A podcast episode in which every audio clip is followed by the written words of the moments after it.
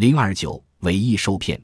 道光年间查禁洋烟甚严，是有伪服假意，在江河之间挨船搜索，讹绝银钱，危害行旅，为不掠货物，不掳衣装，是以告捷之案甚少。有侠客贩货入楚，周勃江滨，突来撞一七八人，铁索锒铛，手持千票，口称官命查抄鸦片入州搜检，见银钱皆取之以充饭食。执客并握，起火拦阻不及。盘缠被掘尽矣，不觉垂泪。客许起见之笑曰：“吾作妇人态，从来被入者亦被出。彼将十倍赏我，无忧也。见时同泊之舟，无一免者，人皆切齿。”侠客于是泽州子之强有力者十余人，是以仆从之服，自乃关水经鼎造作令箭，即一块周围追尾翼，沿江而下，似掳掠满载。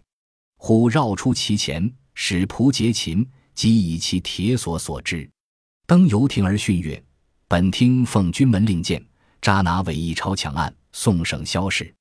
先起其赃，则州中银钱累累，伪义皆叩首起命。”于是运装入乙州，将伪义交一卒看守，曰：“后本听禀报后来取人，误认逃脱，自千重罪，竟扬帆逆流而归。”以钱分舟子，银则归己，无不呼欢痛快。韦义乎解悟，告一卒曰：“使官也，何以获赃不获犯？假可知矣。”一卒一悟曰：“无论真假，我岂白与人看待？”韦义已无一钱，乃各脱其衣服回一卒，使得纵归。道光年间，官府查禁洋烟很严，于是经常有人假冒官差。在江河之间挨船搜索，讹掘银钱，危害行旅。因为他们不掠夺货物，不掳掠衣服，因此很少有人报官。有一位客人到楚地去贩货，船停到了江滨，突然上来了七八个差役，手拿铁索和签票，声称奉命查抄鸦片，要入船搜查。他们看见银钱就抢。当时这位客人正在生病，他的伙计拦阻不及。他们的盘缠都被那些人抢走了，伙计心疼的开始流泪。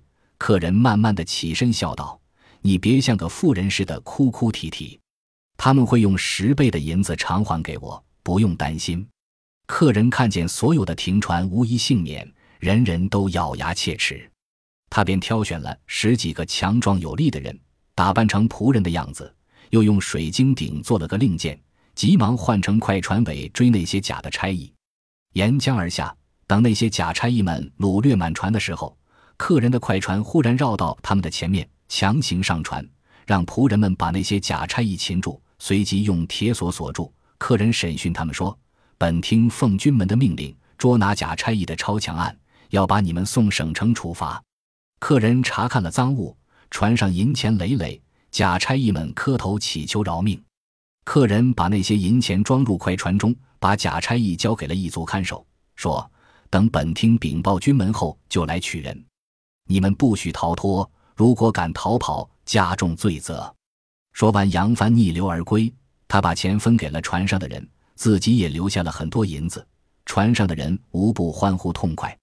过了很久，假差役忽然醒悟，他们告诉一族说：“如果他们是当官的，为什么只拿走赃物，不押走犯人？